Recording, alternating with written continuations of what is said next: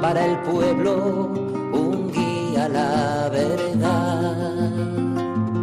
Sacerdote, tan rico en los esfuerzos, tan pobre en los no quiero, pues quiere siempre ahora ya. Comienza en Radio María, Sacerdotes de Dios, Servidores de los Hombres, dirigido por el Padre Miguel Ángel Arribas. Manos da el pan de vida, pastor con el buen pastor, al pie de la cruz, con el que está en cruz, lámpara de luz en la oscuridad, en sus manos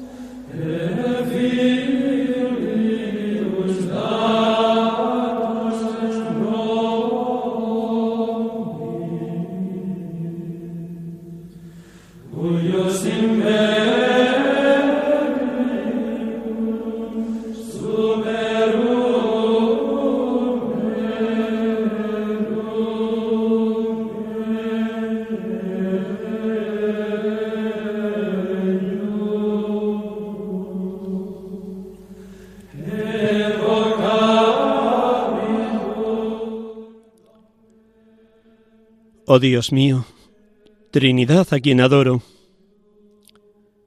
ayudadme a olvidarme enteramente de mí, para establecerme en vos, inmóvil y apacible, como si ya mi alma estuviera en la eternidad. Que nada pueda turbar mi paz ni hacerme salir de vos, oh inmutable, sino que cada minuto me sumerja más aún en el fondo de vuestro misterio. Pacificad mi alma, haced de ella vuestro cielo, vuestra morada amada y el lugar de vuestro reposo.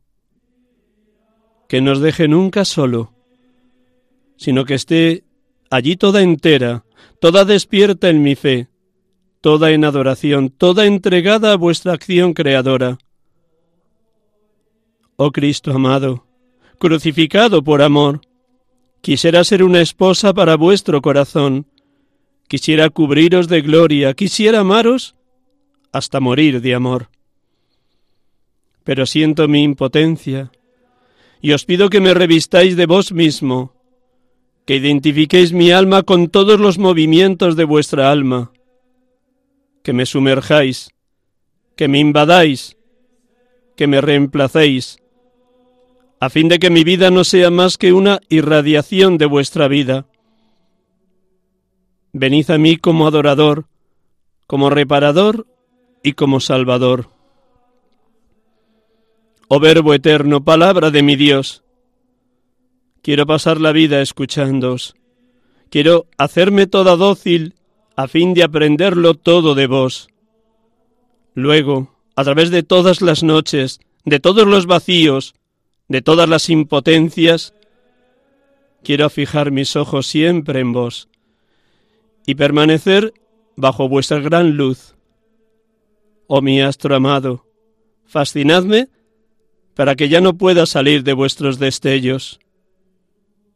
Oh fuego consumidor, espíritu de amor, venid sobre mí, a fin de que tenga lugar en mi alma como una encarnación del Verbo. Que yo sea para él una humanidad complementaria en la que renueve él todo su misterio. Y vos, oh Padre, inclinaos hacia vuestra pobre criatura, cubridla con vuestra sombra. No veáis en ella más que al amado, en el que tenéis puestas todas vuestras complacencias. Oh mis tres, mi todo, mi bienaventuranza, soledad infinita, inmensidad donde me pierdo. Me entrego a vos como una víctima sepultaos en mí para que yo me sepulte en vos, en espera de ir a contemplar en vuestra luz el abismo de vuestras grandezas.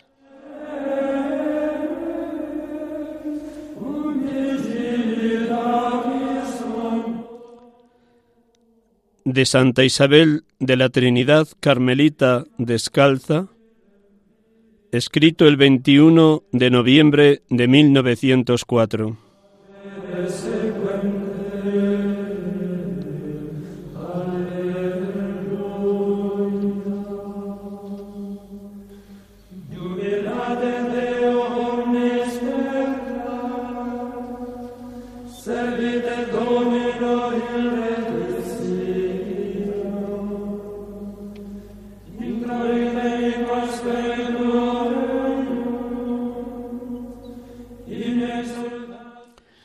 Buenas tardes, hermanos y amigos de Radio María.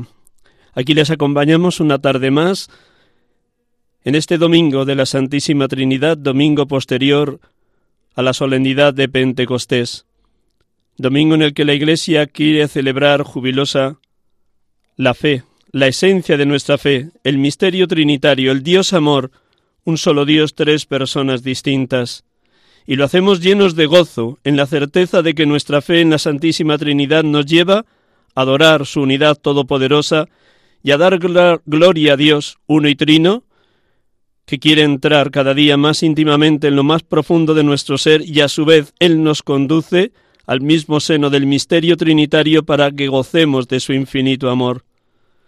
Quienes hemos tenido la dicha de celebrar esta mañana la Eucaristía, o quienes esta tarde vayan bien hemos podido experimentar o experimentarán que el Padre Dios en cada Eucaristía nos entrega lo que más amaba, su propio Hijo. El Hijo se da también por nosotros. Tomad y comed, esto es mi cuerpo, tomad y bebed, esta es mi sangre. Y esa participación en la vida divina de cada comunión eucarística nos hace experimentar la presencia amorosa del Espíritu Santo, el amor de Dios ha sido derramado en nuestros corazones por el Espíritu Santo que se nos ha dado. El apóstol San Pablo despedía la segunda carta a los Corintios con ese saludo que la Iglesia ha incorporado al inicio de cada Eucaristía. La gracia de nuestro Señor Jesucristo, el amor del Padre y la comunión del Espíritu Santo esté con vosotros. Sí, con nosotros está la gracia de Dios, la comunión con el Hijo, la fuerza, la luz, el empuje del Espíritu Santo. Qué maravilla el don de la fe. Qué maravilla que la comunión con Dios nos lleve a la comunión con los hermanos, para que todo momento de soledad quede habitado por el Dios amor, y toda tendencia o toda tentación de división en la que puede verse amenazada cualquier comunidad cristiana o cualquier familia quede disipada cuando entrando en comunión con el Dios amor somos capaces de generar también comunión en nuestro entorno.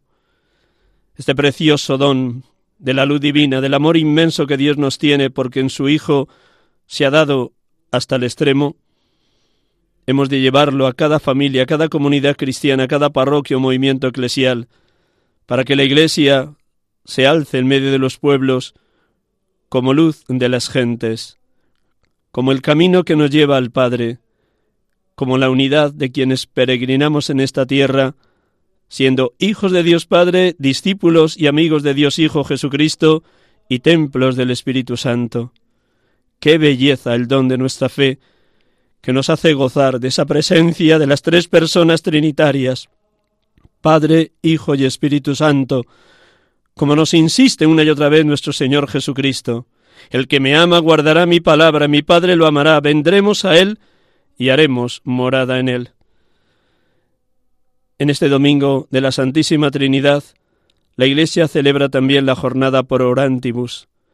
Se nos invita a toda la Iglesia a orar por los contemplativos y contemplativas, por todos esos hombres y mujeres que han sido llamados al silencio, a la soledad, a la alabanza ininterrumpida, a la salmodia constante en vida comunitaria, en tantos y tantos monasterios y conventos extendidos por todo el orbe, por toda la Iglesia universal. Si ellos y ellas oran por nosotros, en este día tenemos el compromiso, la llamada a orar por los contemplativos, para que de la misma manera que ellos están poniéndonos delante de Dios cada día de los 365 días del año, nosotros también, orando por ellos en este día, crezcamos en el afecto, la cercanía y la cordialidad con los monjes y monjas. Y de la misma manera que ellos se ofrecen enteramente en alabanza ininterrumpida a Dios, nosotros también imitándoles, nos ofrezcamos a entrar más de lleno cada día en el misterio de la Santísima Trinidad y el Espíritu Santo pueda suscitar en cada uno de nosotros el don de la oración continua. Alabaré al Señor mientras viva, tañeré para mi Dios mientras exista. Dejemos que la palabra de Dios también en esta tarde nos hable para que el Espíritu Santo pueda obrar prodigios, portentos, maravilla en cada uno de los bautizados. No olvidemos, hermanos, que desde el día de nuestro bautismo todos recibimos una vocación común, la vocación a la santidad. Sed santos como yo, el Señor vuestro Dios, soy santo. Luego, con el paso del tiempo, Dios llama alguna de las vocaciones específicas, al sacerdocio, a la vida consagrada, activa o contemplativa, al matrimonio, al laicado comprometido, pero todos con un único fin, poner en marcha cada día por gracia y obra del Espíritu Santo la comunión, la Iglesia está llamada a ser expresión y radiación de la comunión trinitaria, de ese amor eterno e infinito en que se vive en el Padre, el Hijo y el Espíritu Santo. Dejamos que la palabra de Dios de este Evangelio del día de la solemnidad de la Santísima Trinidad nos hable también esta tarde. Un instante recogiéndonos para que la palabra que ustedes ya han escuchado en la Eucaristía de ayer por la tarde sábado o esta mañana resuene de nuevo, y así la palabra se haga vida en lo más íntimo de nuestro ser. Cuando encontraba palabras tuyas las devoraba, tus palabras eran para mí mi gozo y la alegría de mi corazón, dice el profeta Jeremías. Hagamos muy nuestras estas palabras.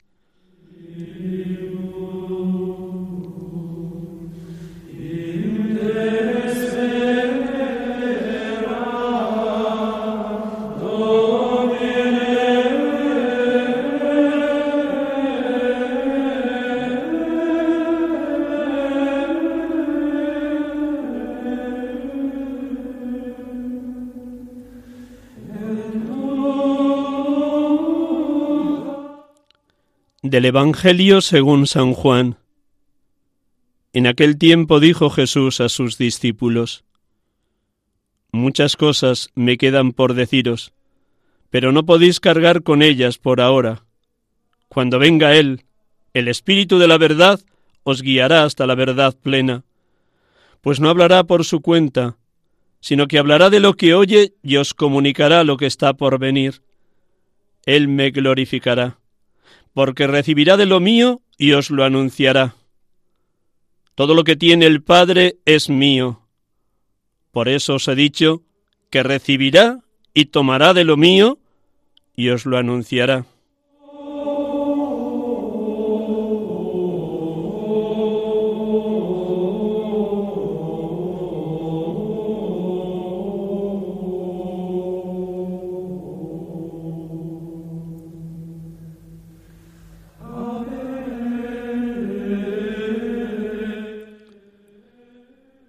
Bendito y alabado seas, Padre Dios, porque en la plenitud de los tiempos, nacido de una mujer, nacido bajo la ley, nos enviaste tu unigénito como Salvador, como palabra definitiva de Dios a los hombres, como palabra que permanece para siempre operante en todo aquel que cree en ti y en tu Hijo como Salvador. Bendito y alabado seas, porque no dejas de derramar en la hora presente el Espíritu Santo, Espíritu de santificación en ese permanente y perenne Pentecostés en el que está llamado a vivir la Iglesia. Bendito y alabado porque a través de tu Hijo Jesucristo, por la gracia del Espíritu Santo, sigues revelando a los hombres tu admirable misterio, un solo Dios, tres personas distintas. Concédenos en la hora presente profesar esa verdadera fe, poder decir ante el mundo, creo en Dios Padre, creo en Dios Hijo, creo en Dios Espíritu Santo, reconocer la gloria de la eterna Trinidad y adorar esa unidad en la que muestras, oh Padre, tu poder y tu gloria, tu grandeza y tu misericordia para con nosotros. Bendito y alabado seas Jesucristo, porque enviado por el Padre, nacido de una mujer pobre y humilde en el pesebre de Belén, eres la revelación definitiva de Dios a los hombres en ese misterio de amor que os une desde toda la eternidad a ti y al Padre. Con qué verdad nos dices en el Evangelio según San Juan, el Padre y yo somos uno. Cómo nos conduces a vivir íntimamente unidos al Padre. El que me ha visto a mí ha visto al Padre. Nadie va al Padre sino por mí. Si me conocierais a mí, conoceríais también a mi Padre. Oh buen Jesús, por la gracia y la fuerza del Espíritu Santo, ayúdanos a adorar ese misterio de la Santísima Trinidad, adorar esa presencia permanente del Padre, tuya y del Espíritu en lo más íntimo, de lo más íntimo de cada creyente. Oh buen Jesús, que sepamos orar contigo para que del misterio trinitario brote trabajar incansablemente por la unidad de la Iglesia, haciendo muy nuestra tu oración sacerdotal, Padre, que todos sean uno como tú y yo somos uno, para que el mundo crea. Bendito y alabado seas, Espíritu Santo, Espíritu de verdad, porque nos guías a la verdad plena, y la verdad plena es una persona viva, Jesucristo, el Hijo de Dios. Él deja resonar en nosotros esa verdad que ya manifestó a los apóstoles en la última cena. Yo soy el camino, la verdad y la vida. Gracias, Espíritu Santo, porque no hablas nada por tu cuenta, sino aquello que proclamó Jesucristo como Evangelio, como buena noticia, porque tú nos abres el horizonte cargado de esperanza en la certeza de que la Iglesia camina tras la voluntad del Padre, acompañada por Cristo, iluminada y empujada por ti, Espíritu de amor, Espíritu de verdad, en ese permanente Pentecostés. Gracias, Espíritu Santo, porque glorificas cada día al Hijo y nos anuncias todo aquello que el Evangelio nos ha dejado como verdad eterna, como buena noticia de salvación, como esperanza que nadie nos puede robar. Gracias Espíritu Santo porque todo lo que tú nos comunicas es actualizar permanentemente lo que ya inspiraste a los cuatro evangelistas, Mateo, Marcos, Lucas y Juan, en ese Evangelio que son los cuatro Evangelios, en ese Evangelio con mayúscula que es la buena noticia de la salvación en la misma persona de Jesús, el Verbo eterno. Ayúdanos a crecer en fe, en esperanza y en amor, para que experimentando la presencia de los tres, no nos cansemos nunca de adorar a la Santísima Trinidad. Bendito y alabado seas Padre, bendito y alabado seas Hijo, bendito y alabado seas Espíritu Santo, misterio de amor adorada y santa Trinidad, Dios amor, bendito seas.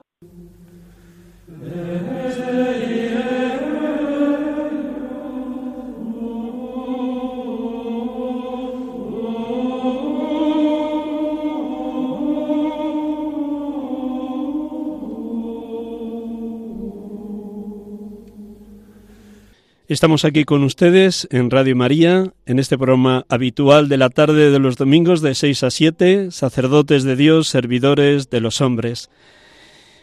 Y en el día de hoy, aunque podríamos traer a numerosos sacerdotes que acompañan y atienden como delegados de la vida contemplativa en las diócesis, podríamos haber tenido un sacerdote, me ha parecido bueno también prestar su voz a, a las hermanas contemplativas y en este caso pues a la priora del monasterio de Agustinas de la Conversión de Sotillo de Ladrada, Ávila, y nos va a contar su experiencia, cómo Dios la suscita en ella esta vocación contemplativa, cómo vive con sus treinta hermanas en ese monasterio, quiénes son las Agustinas de la Conversión. Así que primero la saludo y luego presento a la hermana Carolina. Buenas tardes, Carolina. Buenas tardes, Miguel Ángel, y buenas tardes a todos los oyentes de Radio María. Gracias por invitarme. Gracias a ti por prestarnos estos minutos de la tarde del domingo, que siempre en un monasterio son momentos de oración intensa. Así que gracias, gracias de corazón, para que podamos a través de tu palabra, pues escuchar lo que significa esta jornada por orantibus, para que nosotros también, los que estamos en medio del mundo, oremos por vosotros y vosotras, que durante 365 días del año y 24 horas al día estáis orando por los que estamos en medio del mundo. Así que gracias por tu vocación y por la vocación de todas tus hermanas. Pues con tu permiso te presento para que los oyentes de Radio María sepan quién eres y desde ahí, pues como con la naturalidad de, un rato de conversación, pues ya sabe lo que dice nuestro Señor y lo digo mucho en el programa, de lo que rebosa el corazón, habla la boca. Y como tu corazón rebosa de palabra divina, pues seguro que nos vas a comunicar también esa experiencia bellísima de lo que el Evangelio ha ido modelando en tu mente, en tu corazón y en tu alma. Pues sin más te presento. Carolina Blázquez Casado nació en Talavera de la Reina, Toledo, en 1978. Hizo su profesión perpetua como Agustina de la Conversión en el año 2001, donde estaba entonces el monasterio Becerril de Campos, provincia de Palencia. Es doctora en Teología Dogmática por la Universidad San Damaso de Madrid Hizo su tesis doctoral sobre la teología de la creación y la presentó en el año 2014. Es priora de este monasterio de Agustinas de la Conversión desde el año 2017 y Dios ha querido que sea servidora de 30 hermanas que vivan en ese monasterio, postulantes, novicias, junioras y profesas perpetuas. Lógicamente, luego nos contará cómo ella se, se, desdobla, se multiplica para atender a tantas hermanas, más el hecho de ser profesora también en la Universidad San Damaso de Madrid desde el año 2014-2015. En este curso que estamos concluyendo, 2021-2022, ha impartido el seminario sobre teología de vida consagrada, que lleva varios cursos también impartiéndolo, y una asignatura en el bienio de liturgia, mistagogía litúrgica, que si tenemos tiempo, no sé si nos dará, algo nos contará de estas dos asignaturas que imparte habitualmente. Bueno, lo primero, ya que estamos en este día por orantibus, desde tu experiencia de priora y de mujer contemplativa, ¿qué es lo que quiere celebrar hoy la Iglesia? Celebra fundamentalmente el misterio de la Santísima Trinidad, pero dentro de este día quiere también orar por vosotros contemplativos y contemplativas. ¿Qué es lo que quiere presentar la Iglesia en este día? Bueno, pregunta difícil, ¿eh? Porque estamos celebrando, estamos estos días celebrando la plenitud de la revelación con, con Pentecostés la semana pasada, el misterio de la Santísima Trinidad, em, es hoy, ¿no? Y entonces estamos como en el corazón del misterio de Dios, que es difícil explicarlo, pero yo veía eh, en las lecturas de este domingo, ¿no? Que mm, en realidad lo que hoy celebramos es el misterio de la Trinidad, pero no como una cosa que contemplamos desde fuera, ¿no? Sino que las lecturas es como una llamada, nos están diciendo, venid, ¿no? Dios Trinidad se ha abierto y nos llama a, entrar en él, no a contemplarlo desde lejos, sino a participar de este misterio. Es como si Dios que es comunión, Trinidad de personas, no le ha bastado, ¿no? Y quiere más, y porque en esa Trinidad cuenta también con nosotros. Y nosotros la, la vida contemplativa, yo creo que somos expresión en la Iglesia y en el mundo de, de, esta participación en la vida divina, de esta entrada en el misterio de Dios, que al fin y al cabo es el destino de la creación, es la vocación de todo hombre, que nosotros como que mm, representamos, somos signo de ella para los demás, pero no como si fuésemos una cosa extraordinaria o una preferencia, sino como un signo para que se vea, ¿no? Eh, de lo, a lo que están llamados todos. Nosotros anticipamos eh, la vocación de todos, ¿no? Que estamos llamados a entrar en el misterio de Dios, en la comunión con Dios y en la intimidad de Dios. Entonces, hoy se celebra, se celebra esto, ¿no? Que Dios quiere que participemos de su vida de amor, de comunión, y que hay hombres y mujeres que ya, ¿no? son el signo de esta vocación última de, todo lo creado y por eso yo creo que la Iglesia, con esta sana y preciosa pedagogía, ha vinculado estas dos fiestas, ¿no? La fiesta del misterio de Dios que es amor y porque es amor mm, no quiere estar solo, quiere que tú también entres y cada uno de nosotros y nosotros los contemplativos somos signo de, de este ir entrando, porque bueno, en el misterio de Dios como que no se entra, ¿no? Sino que se va entrando y es tarea de toda la vida y nosotros quizá yo creo que somos signo de eso, de ese ir entrando en el misterio del amor de Dios, ¿no? Entonces esto es lo que hoy celebramos, yo creo, la vocación de todos hecha signo en nosotros, los que hemos recibido la vocación contemplativa en la Iglesia. Dios vive en nosotros y nosotros somos introducidos poquito a poco en el misterio de Dios. El que me ama guardará mi palabra, mi Padre lo amará, vendremos a Él y haremos morada en Él, nos dice Jesús. Pero ¿de qué manera los que estamos en medio del mundo podemos ayudaros a vosotras y vosotros, los contemplativos y contemplativas, porque yo ya sé que vuestra vocación es orar por la Iglesia y por la humanidad para que entre en esa comunión con Dios que nos decías. ¿De qué manera los que estamos en medio del mundo podemos también ayudaros? Pues bueno, estamos en esta eclesiología de comunión, ¿no? Tan tan preciosa y es verdad que eso es imprescindible. O sea, nosotros, eh, nosotras os necesitamos, necesitamos las otras vocaciones de la Iglesia para ser más nosotras mismas. Yo creo que una primera forma muy importante de ayudar a la vida contemplativa es estimarla, eh, valorarla, estimarla, eh, conocerla y para eso pues que nos enriquezcamos, o sea, que las personas, sería tan bonito, ¿no? Que, que todos los cristianos fuéramos alguna vez a un monasterio, ¿no? Lo pusiéramos carne, rostro a la vida contemplativa para que no pensemos que es gente rara, ¿no? Que, que está ahí, ¿no? Sin hacer nada, como piensa mucha gente, ¿no? Entonces, ese primer gesto de acercamiento para valorarlo. Luego nosotros también necesitamos que se rece por nosotros. Otra cosa que también me he dado cuenta últimamente ¿no? en mi recorrido vital.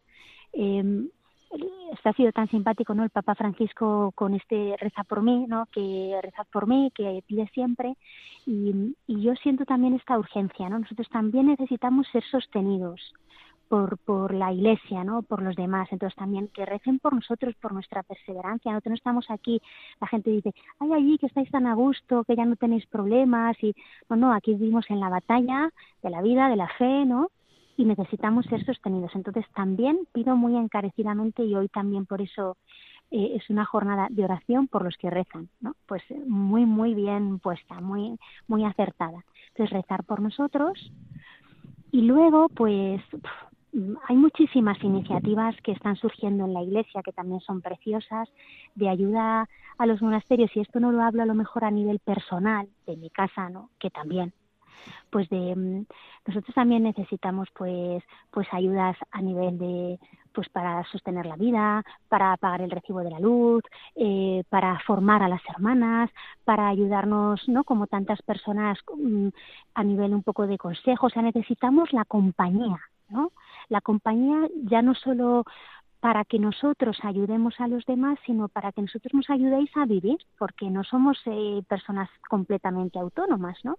Entonces necesitamos ese apoyo, pues, de poder mm, ser sostenidas, dialogar de las dificultades, pues, para sacar adelante las personas, como una gran familia, ¿no? Que es un monasterio, la casa, eh, los hijos, em, y entonces, pues, yo creo que por eso la cercanía, ¿no? Yo lo pediría muchísimo, sí.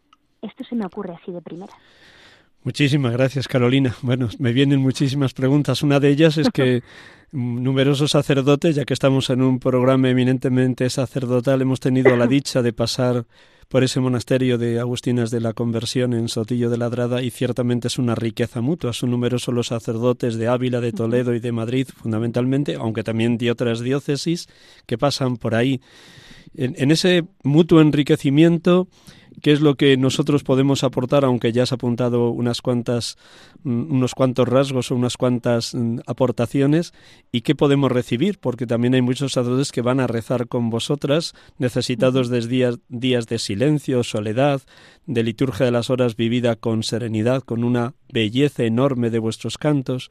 ¿Cómo es ese mutuo enriquecimiento? Pues mira, Miguel Ángel, así específico para los sacerdotes también se me ocurre como otra petición, ¿no? Que quizá también con los oyentes de Radio María y nosotros hay que pedirla, ¿no? como regalo del cielo. Nosotras las hermanas necesitamos mm, sacerdotes santos. ¿A qué me refiero? Porque eso lo necesita la Iglesia, pero necesitamos también sacerdotes que, que tengan una sensibilidad espiritual, que, que eso que valoren y estimen nuestra vida, que las que los escuchen y que tú que además pues haces tanto esta labor, ¿no? Pues que, que, escuchen, que acompañen y que sostengan lo que es los itinerarios espirituales, que eso pues requiere discernimiento, requiere una sabiduría espiritual, efectivamente pues al final la vida religiosa tiene su camino propio, ¿no? Y yo eso sí que lo, lo pido mucho, ¿no? Porque nosotras necesitamos de vuestro ministerio, necesitamos del ministerio del, del sacramento de la reconciliación, es importantísima vuestra presencia, nos, nos entregáis cada día al Señor, ¿no? A través de, vuestro ministerio. Entonces, esta sensibilidad espiritual que os haga reconocer lo que tenéis en vuestras manos y a quién se lo dais, en este caso a nosotras que somos hermanas de vida contemplativa. Entonces, es una cosa que, que también pediría, ¿no? Esta sabiduría espiritual para acompañarnos Luego yo estoy súper agradecida y las hermanas estamos muy agradecidas por lo que tú has dicho, porque pues en esta eclesiología de comunión pues nosotras nos vemos muy sostenidas por la por el paso por aquí, ¿no?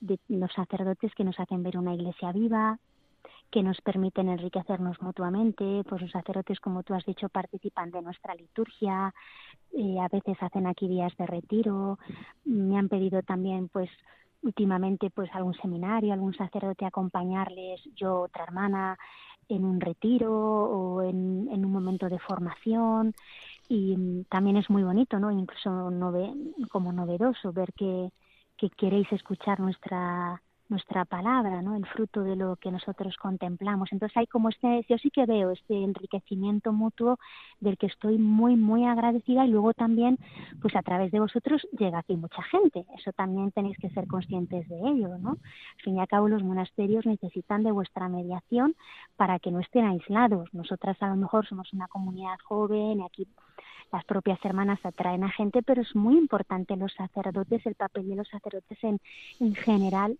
en los monasterios de vida contemplativa.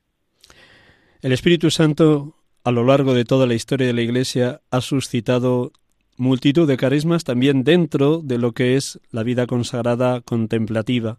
Benedictinas, cistercienses, clarisas, carmelitas, dominicas y un larguísimo etcétera. Yo quisiera que también a nuestros oyentes, aunque fuera en cuatro minutos, dijeras quiénes son y quiénes sois las agustinas de la conversión. Mira, nosotras eh, somos un monasterio de la Orden de San Agustín, ¿no? Que nació hace 22 años, en el año 2000, y que nació con el, con, a través de la mediación de Madre Prado, mm, que fue nuestra primera hermana, mm, que sintió el impulso de recuperar mm, el, el impulso o el carisma mendicante de nuestra orden que se caracteriza por una fuerte e intensa vida contemplativa abierta a la evangelización. Eh, nosotras somos un monasterio mm, con la liturgia, el silencio, la vida fraterna, el trabajo manual, muy importante, abierto a la acogida, con una dimensión apostólica. Eh, aquí viene mucha gente, pues como he dicho, a hacer retiros, a hacer días de convivencia, de discernimiento. Las hermanas les acompañamos, un poco hay como una axioma ¿no? medieval que dice dar a los otros lo contemplado, pues esto es lo que mueve un poco estos dos pulmones de nuestra vida, de oración y de, y de apostolado, evangelización directa, entrega de, de, lo que la contemplación y el estudio nosotros vamos descubriendo y recibiendo del misterio de Dios, y es un poco el carisma de nuestra casa. Luego, en estos 22 años de vida del monasterio, han, surgido otros monasterios. Ahora mismo hay otro monasterio en Lima con nuestra misma forma de vida y dos casas filiales de esta casa, uno en Chicago y otro en Roma. Y hemos constituido una federación. Entonces nosotros somos de la Orden de San Agustín. Hay muchos monasterios de agustinas en España con mucha diversidad porque la vida contemplativa agustiniana es diversa, siempre ha sido así. Hay monasterios con la clausura papal, hay algunos monasterios que tienen colegio aquí en España, que yo sepa por lo menos tres o cuatro. Y luego existe pues nuestra modalidad de vida contemplativa abierta a la evangelización. Y mm, bueno, pues pues eh, así en cinco minutos te cuento, te he contado un poco cómo ha ido surgiendo todo. Perú, Estados Unidos, Italia, España. Nos vamos a ceñir en ese monasterio concreto en el que Dios te ha puesto como priora. Descríbenos un poquito para los oyentes que no conocen el monasterio de Sotillo de Ladrada, quiénes sois, cuántas componéis la comunidad, cuál es la misión de una priora, cómo acoges a las postulantes novicias y junioras, cómo las vas acompañando. Bueno, en lo que cada, en lo que puedas, porque sé que estás súper superada, pero descríbenos un poco la comunidad para nuestros oyentes. Bueno, pues la comunidad es una comunidad eh, joven, muy en formación, nuestro monasterio. Eh, más de la mitad de las 30 hermanas que formamos parte de esta casa están todavía en formación, ¿no? Y eso marca mucho la vida de la comunidad. Eh, hay un grupo muy grande de junioras, que son las hermanas que han hecho ya los votos, pero que son los votos temporales. Y luego tenemos un grupo, el grupo del noviciado, en el que está incorporado también el postulantado, que es la formación inicial. Y dentro del grupo de las mayores, de las hermanas de votos solemnes, pues, pues eh, somos las que asumimos la gran responsabilidad de la casa, no solo yo el priorato, sino pues lo que es el economato, eh, la acogida en la hospedería, eh, una hermana que me ayuda también en la formación, em, las responsabilidades de lo que es toda la gestión de la casa, ¿no? Entonces es un poco lo llevamos entre las mayores y también nosotras respondemos de lo que es esta nueva misión en Estados Unidos y bueno, la misión de Italia, la casa de Italia es un poco más autónoma porque es un poquito más numerosa, pero bueno, son hermanas también de aquí, entonces bueno, con ellas el monasterio somos 45, pero como ellas están ahora afuera, por eso os digo, 30 somos las que vivimos aquí día a día. Que sea una comunidad de formación en qué, en qué influye como forma específica de esta casa, pues claro que nosotras eh, cuidamos muchísimo es un elemento fundamental de todos los monasterios, lo que es la formación, incluso la formación permanente, pero en esta casa se cuida especialmente. O sea, aquí todas las tardes hay un ratito de formación comunitaria, nosotros compartimos juntas eh, la palabra de Dios, eh, por las mañanas las hermanas en formación, ellas tienen sus clases que les damos nosotros. O sea, está muy, muy marcada la vida de esta casa por el cuidado de las hermanas más jóvenes. ¿Qué supuso para ti, cuando estabas en todo tu proceso formativo, el estudiar teología, después ya de profesa perpetua, el concluir tu tesis doctoral? ¿Cómo, iba aportándote la teología una madurez tanto humana como espiritual de cara a tu sí definitivo cuando hiciste los votos allá en el año 2001? Bueno, pues Mira, yo la verdad es que estudié teología después de hacer mi profesión solemne, ¿no? Porque yo soy la más joven de este grupo iniciador del monasterio. Para mí estudiar teología fue muy importante, fue muy importante por muchos motivos. Uno, porque efectivamente a mí me, dio raíces en la experiencia religiosa. Em, recuerdo y todavía me acompaña, o sea, como, como una especie de consolación espiritual, ¿no? Cuando estudiaba, porque es como que todo se unifica, se unifica el pensamiento con la voluntad, con lo afectivo, ¿no? Es como si, si, si por dentro surgiera como una columna, ¿no? Me dio muchísima, muchísima raíz, un, un, fuerte experiencia de, de ser sostenida, ¿no? Ha sido muy importante. Luego me dio una experiencia muy fuerte eclesial. ¿no? Yo estudié en San Damaso, luego estudié también en, la Pontificia de Salamanca. Me dio una experiencia muy grande eclesial. ¿no? Estoy muy agradecida por ello. Y luego, os lo comparto así en confianza, pues me dio mucha gratitud hacia mis hermanas. Yo entré en el monasterio con 17 años, o sea, que una vez de mi casa me metí en el monasterio, ¿no? Que las hermanas me concedieran ese tiempo para yo formarme, que al fin y al cabo pues también era un tiempo pues para crecer como mujer, no solo como creyente y como religiosa. Fue un gesto grande de maternidad por su parte, también de confianza en mí y en mi vocación, que me dio mucha libertad para crecer en mi vocación religiosa ¿no? y, vivirla con, con mucha hondura y, y también de generosidad. ¿no? Entonces, yo estoy muy agradecida a mi comunidad porque pues todo lo que yo tengo verdaderamente se lo debo al Señor y a ellas, a mis hermanas mayores. De hecho, con 23 años ya hiciste la profesión perpetua, ¿no es así? Sí, sí, sí, así es. El hecho de estar estudiando en San Damaso, también cuando lo completaste los estudios con la Pontificia de Salamanca, además de esa apertura a las distintas realidades eclesiales, te aportó también el conocer la realidad de la gente joven que iba tocando la puerta del monasterio.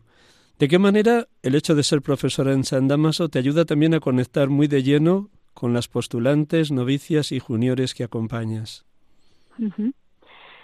Sí, sí me ayuda. Bueno, me ayuda también la vida de casa, ¿eh? porque aquí viene mucha gente joven, mucha gente joven que, que me hace estar en contacto sí con la realidad del mundo actual y las propias formandas.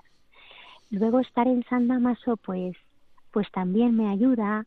Eh, me da me, me, veo ahora yo como claro me recuerdo a mí cuando estaba sentada en el aula no pues como me da mucho cariño hacia los alumnos me gustaría muchísimo que que ellos vieran esta experiencia tan positiva para mí de construcción personal y espiritual a través de los estudios, ¿no? Y luego, o sea, me, me ayuda a darme cuenta, pues, de las de las necesidades que ellos tienen a un nivel formativo, que no es solo académico, ¿no? sino que es también que es humano, que, que es también integrar el estudio con la vida espiritual, ¿no? Es, es muy enriquecedor y también mucho, repito, es enriquecedor eclesialmente porque claro, yo por ejemplo este año pues he tenido alumnas del Reino Christi, eh, seminaristas, pues me hace tocar realidades institucionales y eclesiales pues que son lejanas a mí, ¿no? En mi vocación concreta y, y al final pues eso me enriquece, me ayuda a abrirme a otras experiencias eclesiales y eso al final pues también ayuda a la comunidad a tener una visión pues positiva de lo que es la diversidad en la iglesia, eh, mirar con, pues con mucho cariño toda la, riqueza ¿no? que encontramos en la iglesia de otras vocaciones, para nada en una perspectiva de competitividad ni de ni de yo qué sé de, de comparación, sino al contrario, ¿no? De una grandísima enriquecimiento mutuo, sí el hecho de que te conozcan ayuda a que conozcan la vida contemplativa, porque uno de los seminarios que impartes es teología en la vida consagrada, y el hecho de que varias de las hermanas estudian también en San Damaso ayuda a esto que decías al inicio, que era muy importante que los laicos, los sacerdotes, conozcamos muy de lleno la vida consagrada y dentro de la vida consagrada la vida contemplativa. ¿Tú aprecias en tus alumnos esto, que te preguntan no solo por lo que es la materia que impartes, sino también cómo vivís vosotras? Sí, sí, sí, sí, por supuesto. Desde siempre, ¿eh? desde que desde que yo estudié hasta ahora como profesora. O sea, es un espacio donde donde se da esa despertar por parte de ellos y de estima a nuestra propia vocación. Entonces ellos mm, me preguntan, se abren, se da un espacio de, encuentro muy, muy positivo. Yo estoy súper agradecida con este curso de Teología de Vida Consagrada porque pues veo, veo cómo se entusiasman con una vocación que no es suya, porque la mayoría de los alumnos que vienen pues son seminaristas, ¿eh? Pero se entusiasman y veo que al final pues esto es lo que va a hacer posible que en el futuro pues estos futuros sacerdotes cuiden los monasterios o congregaciones que conozcan o puedan ayudar a jóvenes a discernir su vocación desde una perspectiva positiva de lo que es la vida religiosa y la vida contemplativa. O sea, me parece muy importante, muy importante este intercambio mutuo. Y en la asignatura de mistagogía litúrgica seguro que tienes también algún alumno que es sacerdote, tanto de España como de fuera de España, algún hermano africano y de algún hermano de Latinoamérica, ¿no es así? Sí, bueno, este año éramos además 40 sacerdotes todos, ¿no? Menos otra mujer y yo en la asignatura, sí, sí. Y mm, claro, a ellos, yo veo que ellos, una cosa que también aporta, ¿no? Eh, nuestra vocación, mi vocación, es esta como esta dimensión integral, ¿no? O sea, yo no voy allí a enseñar una cosa fríamente, sino que al final es que eso es mi vida, ¿no? O sea, yo vivo de la liturgia, tengo una vocación contemplativa, ¿no? Ese es el corazón de mi vivencia cotidiana. Por lo tanto, lo que les hablo no es algo teórico, ¿no? sino que está integrado en la espiritualidad, la dogmática, la pastoral. Y veo que eso es muy importante para ellos y muy positivo y muy positivo, como dice Pastor Eda Bobobis, que en la formación de seminaristas y sacerdotes haya también la dimensión femenina. Así que muchísimas gracias, Carolina, por lo que aportas en, ese, en esa sensibilidad y en esa ternura por lo femenino en la formación de seminaristas y sacerdotes. De verdad que gracias. Seguro que tú, alguno también te lo ha dicho. Sí, sí, sí, gracias a ti, Miguel Ángel, sí, pero es verdad, es una... Y, también tengo que decirlo que la propia institución, o sea, eh, el decano, el rector, mm, son sensibles a esta presencia en esta dimensión que tú has dicho, sí. Otra dimensión muy importante, la doy por hecha, desde, que, desde la dicha que tengo de conocerte, es que pones en práctica lo que dice el responsorio breve de Segundas Vísperas Pastores. Este es el que ama a sus hermanos, el que ora mucho por su pueblo, y su pueblo es tu comunidad de Sotillo. ¿Cómo oras cada día por cada una de las hermanas de la comunidad, sobre todo con aquellas que tengas un trato más directo o que en ese día hayas concertado alguna entrevista tú a tú para ver su proceso vocacional? ¿Cómo oras por tus hermanas, hermana priora? Permíteme que te, titule así ahora mismo. Sí, sí. Bueno, Miguel Ángel, esa es mi, es verdad que esa es mi vocación, ¿no? Eh, amar y rezar por las hermanas. Eh, mira, como tú has dicho, especialmente cuando cada día, ¿no? Pues normalmente tengo una o dos entrevistas con una o dos hermanas.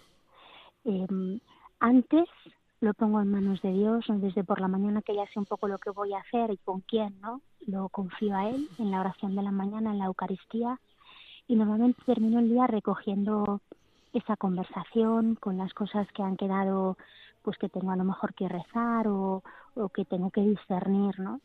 Luego en el día a día mi momento más especial es los momentos del coro, donde desde mi sitio las veo a todas, ¿no? Y, y basta mirar, ¿no? A cada una para, o sea, yo tengo el privilegio cuando tenemos una responsabilidad así, pues de conocer un poco el corazón de cada persona, ¿no? Eso es un privilegio precioso porque quien conoce ama entonces esto me da la oportunidad de, quererlas a cada una, de saber qué es lo que les preocupa, qué cargan con él, qué cargan en el corazón y ya no es solo suyo, sino que es también mío. No hace falta ni palabras, ¿no? Porque porque bueno pues el Señor que te da por la gracia de Estado también te da esta este conocimiento íntimo, ¿no? Entonces los momentos del, del coro son muy importantes para mí, mirarlas, escuchar sus voces, donde se distinguen y luego otro momento que también a mí me, me toca es el momento del recreo, porque nosotras tenemos recreo por la tarde, sobre todo un poco más libre, nos podemos sentar en la sala de recreo de forma no ordenada. Entonces, pues, mm, las, busco sentarme con distintas, ¿no? ¿no? Así a mi lado y, cuidar ese momento, que no es estrictamente personal, no, no estoy con esa persona, pero sí de un modo como más relajado escuchar, atender si alguien habla, Em, estar atenta, ¿no? Es, me doy cuenta que al final ser priora es cuidar de las hermanas. Eso es lo que tengo que hacer. Quien canta reza dos veces, decía San Agustín, tu querido fundador. Y doy fe que además de ser doctora en teología y una gran profesora, amas profundamente la música. ¿De qué manera el tocar un instrumento o el cantar o enseñar a tus hermanas el canto te ha ayudado a orar con más intensidad. De ¿Cómo incorporas la música a tu oración o al revés, cómo la música te ayuda a elevarte a Dios? Pues mira, bueno, primero eso es un regalo que debo a mis padres y a Dios, Dios y mis padres, ¿no? Porque ellos se empeñaron en que yo estudiara música que no quería, ¿no? siempre he estado en contra y me enfadaba con ellos y ahora tengo tantísima gratitud porque eso me ha dado una capacidad, ¿no? Para un lenguaje, ¿no? Aparte del idioma de nuestro lenguaje hablado para comunicarme con Dios. Entonces, em, bueno, es fundamental para mí el canto en dos sentidos. En uno positivo, pues porque, claro, el canto embellece, como que es como una caja de resonancia donde se agrandan los sentimientos de alabanza, de bendición, de acción de gracias. Entonces, me da la sensación que me expreso mejor, ¿no? Cuando, cuando canto. Es es como si el corazón se expresara con más elocuencia. Y luego una dimensión negativa, pero no negativa de mala, sino kenótica, en el sentido que en el canto, pues un poco te pierdes a ti, me pierdo yo en el sentido, Carolina, ¿no? Porque eh, también tiene su ascesis, el canto, pues te apetezca o no, quieras o no, por otro lado tienes que ajust tienes que afinar, tienes que estar pendiente, ¿no? Tiene una dimensión como de de ruptura con lo que a mí me sale o con lo que incluso me apetece, ¿no? y me hace estar pendiente de las demás, no ir a mi ritmo, eh, cuidar que no sobresalga mi voz. Todas esas dimensiones a mí me, me recuerdan en la experiencia litúrgica que ni siquiera eso es mío, sino que eso tiene que estar pasado por, por la comunidad y por la pérdida de mí. ¿no? Entonces, en esas dos dimensiones es muy importante el canto para mí, en lo positivo como caja de resonancia y en lo negativo que purifica lo que puede venir de mí, de mi gana, de mi no gana, de mí si lo hago bien o lo hago mal, sino que eh, pasa por la purificación de lo comunitario. Porque ese canto en común hace posible y visible, Padre, que todos sean uno como tú y yo somos uno para que el mundo crea. La música de alguna manera ayuda a esa comunión entre las hermanas, que a su vez es unirse a la comunión trinitaria. Claro, claro, claro. Sí, sí, sí. Es precioso en ese sentido. Incluso cuando pues la comunidad hemos vivido y vivimos momentos difíciles, porque es así, somos una familia, ¿no? En todos los sentidos. Es restaurador el canto, es restaurador la, la liturgia, ¿no? Cuando el corazón no sabe cómo hablar a Dios eh, o está como cargado, ¿no? Y los salmos empiezan a, darte las palabras que no encuentras dentro. Y no las dices tú sino que las dices, las dices con las hermanas como que si se restaurara la vida entre nosotras no y es regenerador sí sí es verdad. La música lo expresa y lo hace la liturgia. Expresa la música unidad y la construye. Lo último. Eh, aunque ya lo has dicho pero me gustaría si alguien después de oír este programa y de tus palabras eh, tuviera deseos de ir allí al monasterio de la conversión en Sotillo de Ladrada, Ávila, ¿qué se encontraría? Una última palabra. Tenemos dos minutos nada más, Carolina, que esto ya sabes que el, tema del tiempo es matemático en la radio. Pues se va a encontrar una comunidad de mujeres buscando a Dios, abierta a que otros se unan a nosotras en la búsqueda de Dios. ¿no? Esto es lo que, va, lo que se va a encontrar alguien que venga, una gran sed nosotros estamos sedientas de la fuente y todo el que quiera beber, que venga, que venga con nosotras para buscar el agua viva. Como busca la cierva corrientes de agua, si mi alma te busca a ti, Dios mío, tienes sed de Dios, del Dios vivo. Carolina, un millón de gracias. ¿Cómo le pagaré al Señor todo el bien que me ha hecho a través de ti en este programa? Así que gracias, un abrazo a todas las hermanas y que Dios te siga colmando de sabiduría en el sentido más bíblico de esa presión, para que tanto de priora como de profesora Dios, Dios se sirva de ti para llevar a mucha gente a Dios. Gracias, Miguel Ángel, y gracias a todos los oyentes de Radio María. Nos unimos a las vísperas de hoy de tu comunidad allí en Sotillo. Gracias, gracias. Muchas gracias. Gracias, muy unidos, muy, muy unidos. Adiós.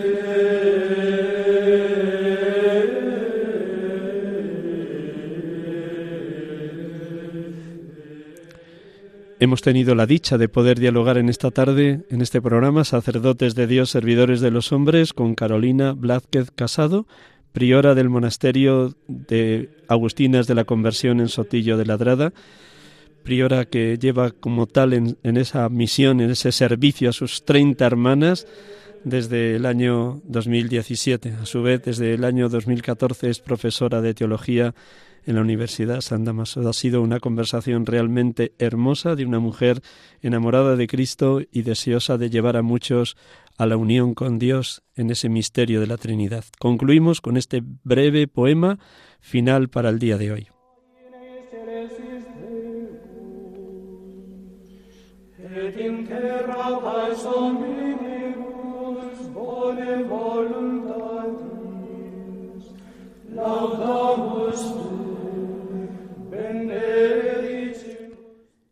Inmensa y una Trinidad, que el universo has hecho, gobiernas nuestras vidas y existes ante el tiempo.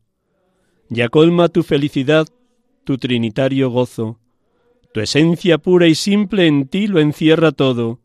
Oh Padre de las gracias, luz de tu gloria, el Hijo, de los dos el Espíritu, amor inmenso y único.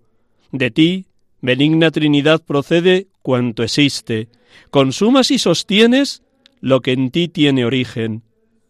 Da a quienes agraciaste con tu adopción paterna, que templos a ti gratos sus almas siempre sean.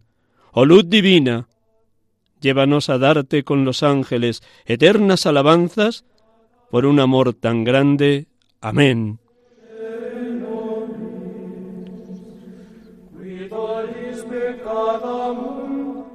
Buenas tardes, feliz domingo de la Santísima Trinidad y hasta el próximo domingo, si Dios quiere, que en la semana el Espíritu Santo sea grande, fuerte, iluminador con cada uno de ustedes. Dios les bendiga.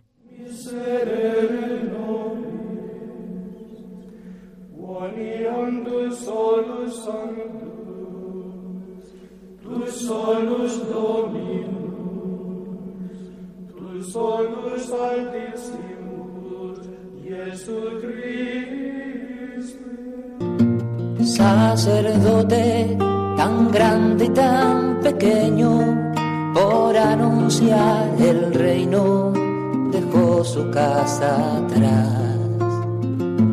Sacerdote, la vida pone en juego, pastores para el pueblo, la verdad. Acaban de escuchar el programa Sacerdotes de Dios, Servidores de los Hombres, dirigido por el Padre Miguel Ángel Arribas. Pues quiere siempre ahora ya. Pastor con el buen pastor al pie de la cruz, con el que está en cruz, lámpara de luz en la oscuridad, en sus manos da el pan de vida. Pastor con el buen pastor, al pie de la cruz, con el que está en cruz, lámpara de luz en la oscuridad, en sus manos